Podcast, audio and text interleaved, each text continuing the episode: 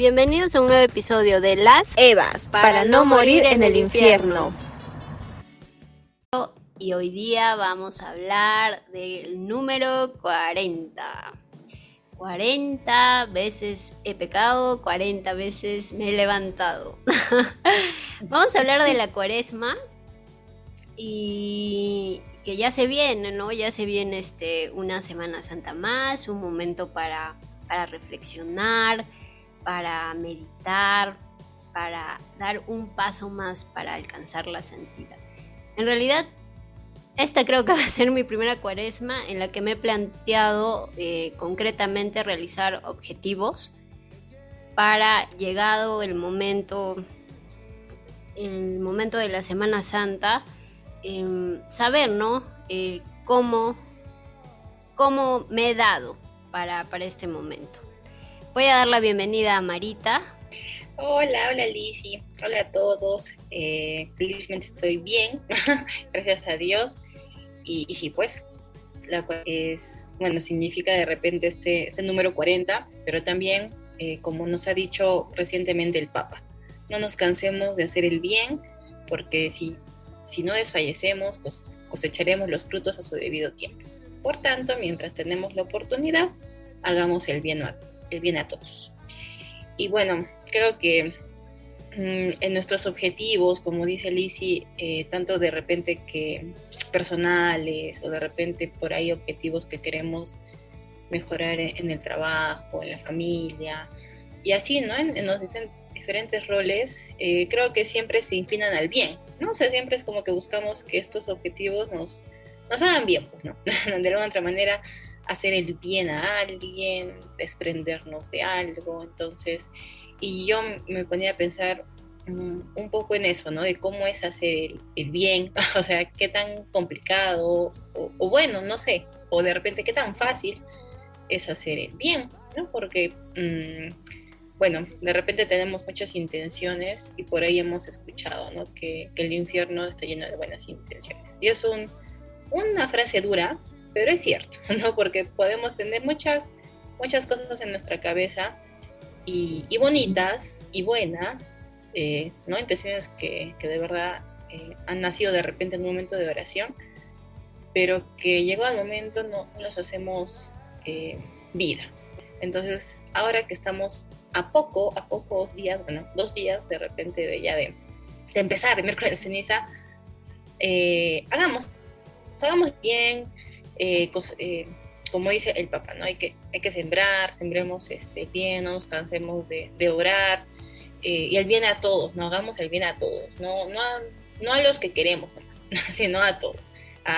y es más a los que no, a los que no queremos, a los que no queremos también, ¿no? Dice a, los leprosos, a los leprosos que de repente tenemos ahí en nuestra, nuestra vida. Este, eso que dices, Marita, es, es, es más o menos como que cuando uno eh, siembra y cosecha, por ejemplo, ¿no? Eh, en mi caso, como se los comentaba, uno puede tener muchos propósitos, ¿no? Como que seguir el cuaresmario, eh, ir a misa más seguido, em, ser caritativo con el otro, no necesariamente hacer algo extraordinario, ¿no? Sino desde lo ordinario, como darle el asiento a alguien en la combi, alguien que lo necesite, ¿no? Ese tipo de cosas.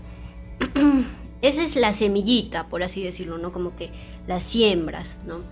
Y conforme va pasando el tiempo, eh, vas regando, ¿no? Estos, estos propósitos, estos objetivos.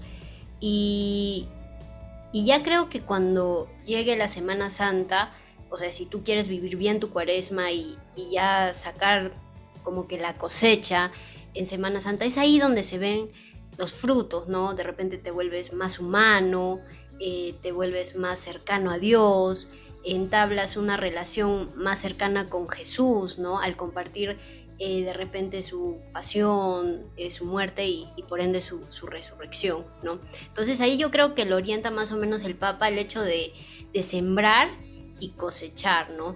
Pero es algo de un cuidado, un cuidado, este diario, un cuidado permanente, ¿no? Ah, yo me acuerdo que siempre eh, cuando empecé ya mi conversión en, la Jufra, pasó un año, dos años, eh, como que cuidado que viene cuaresma, ¿no? Cuidado que eh, viene cuaresma y, uno a veces entra en conflicto y un poco de temor, ¿no? Dice, uy, se vienen las, las tentaciones, se vienen las pruebas y todo lo más como que lo sientes más, más latente, ¿no, Marita? Eh, sí, ¿no? como que es más real, como que estás ahí, ahí viene la guerra, viene la guerra. Ajá, exacto, entonces como que te mueve un poquito. Pero no, no creo que, creo que cuando tú eres consciente de, de lo que por ahí va a pasar, si tienes a Cristo, obviamente que esto va a ser más, más llevadero, ¿no? Más, no sé cómo decirlo, o sea, como que eh, con paciencia, ¿no? Va, a irse cultivando en ti ciertas virtudes también, ¿no?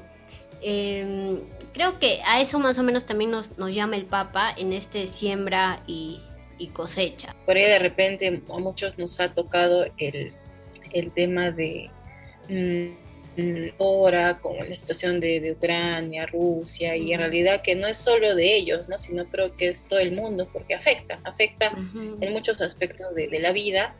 Y bueno, de repente en esa impotencia como que decimos, ay, ¿por qué no? Los, los niños que están ahí sufriendo, los ancianos y todo, que no, no tienen la culpa, y queremos, queremos este, hacer más, queremos eh, por ahí no ayudar. Y bueno, o sea, definitivamente en la ayuda que podemos hacer hacer esta, este orar, por ahí de repente vamos a misa con esas intenciones, ¿no? Hacemos un bien por ahí, pero también creo que es importante que, que esa paz, que ese bien también sea entre, entre nuestros más cercanos. Y nuestros más cercanos es nuestra familia, ¿no?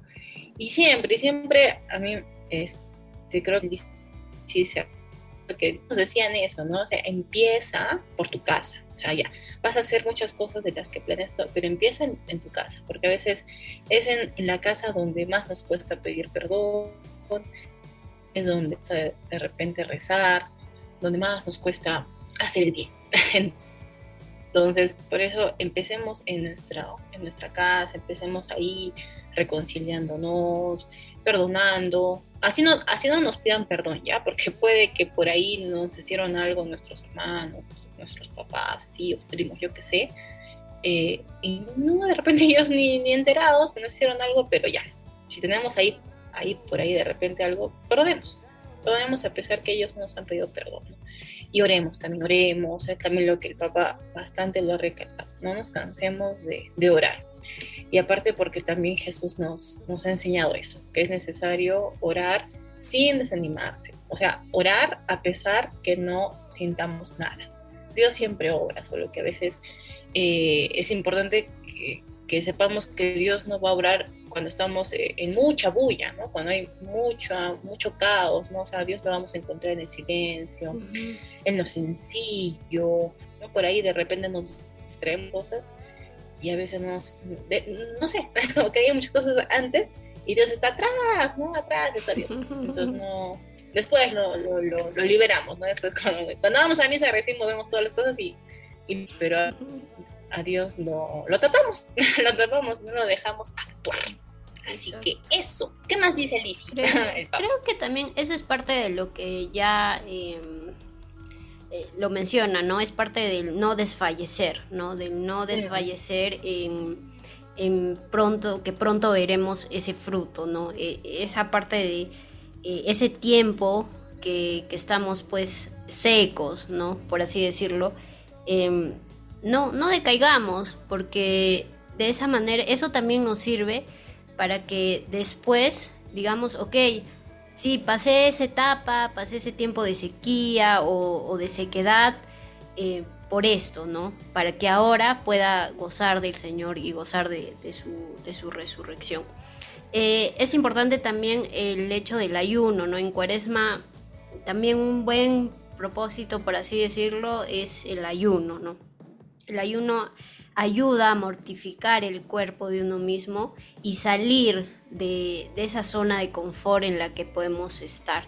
Eh, lo que decía Marita, esto de la guerra entre Ucrania y Rusia, eh, eh, también es una muestra ¿no? de que nosotros como cristianos estamos llamados a, a orar, ¿no? a orar porque la oración obviamente tiene poder. ¿no?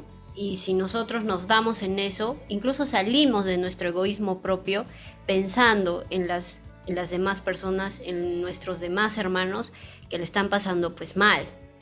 Entonces, em, creo que es importante esto, ¿no? Del no desfallecer y ser perseverante y ser disciplinado en lo que en algún momento nos proponemos a nosotros mismos y también se lo, se lo comunicamos, ¿no? Pues a, Dios. Y, eso es importante. Bueno, yo diría, eh, parafraseando, ¿no? Lo que dijo, lo que me dijo el Papa, ¿no? Que el ayuno prepara el terreno, la oración riega, la caridad fecunda.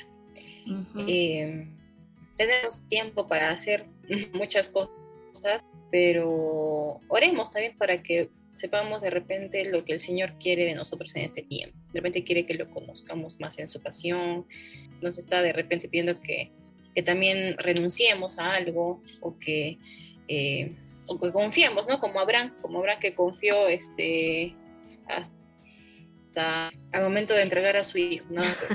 como que, de repente en eso, dame, dame eso, dame eso que, que yo te da. Así es. Exacto. Y también este vivir la cuaresma no significa vivir la cuaresma con cara de palo, ¿no? Creo que la cuaresma también se debe vivir con, con alegría, esperanzados en que el Señor va a volver a resucitar en nosotros. Un momento para reflexionar, para meditar y nada, ¿no? Este, en alguno de sus propósitos tengan ahí escuchar los episodios de la Seba, ¿no? Que siempre hacemos estos episodios con, mucho cariño y, y, con mucho con muchas ganas de poder alcanzar el cielo también nosotras. Ya está bien. bueno chicos, gracias, cuídense, un abrazo y a rezar, a rezar esta cuaresma.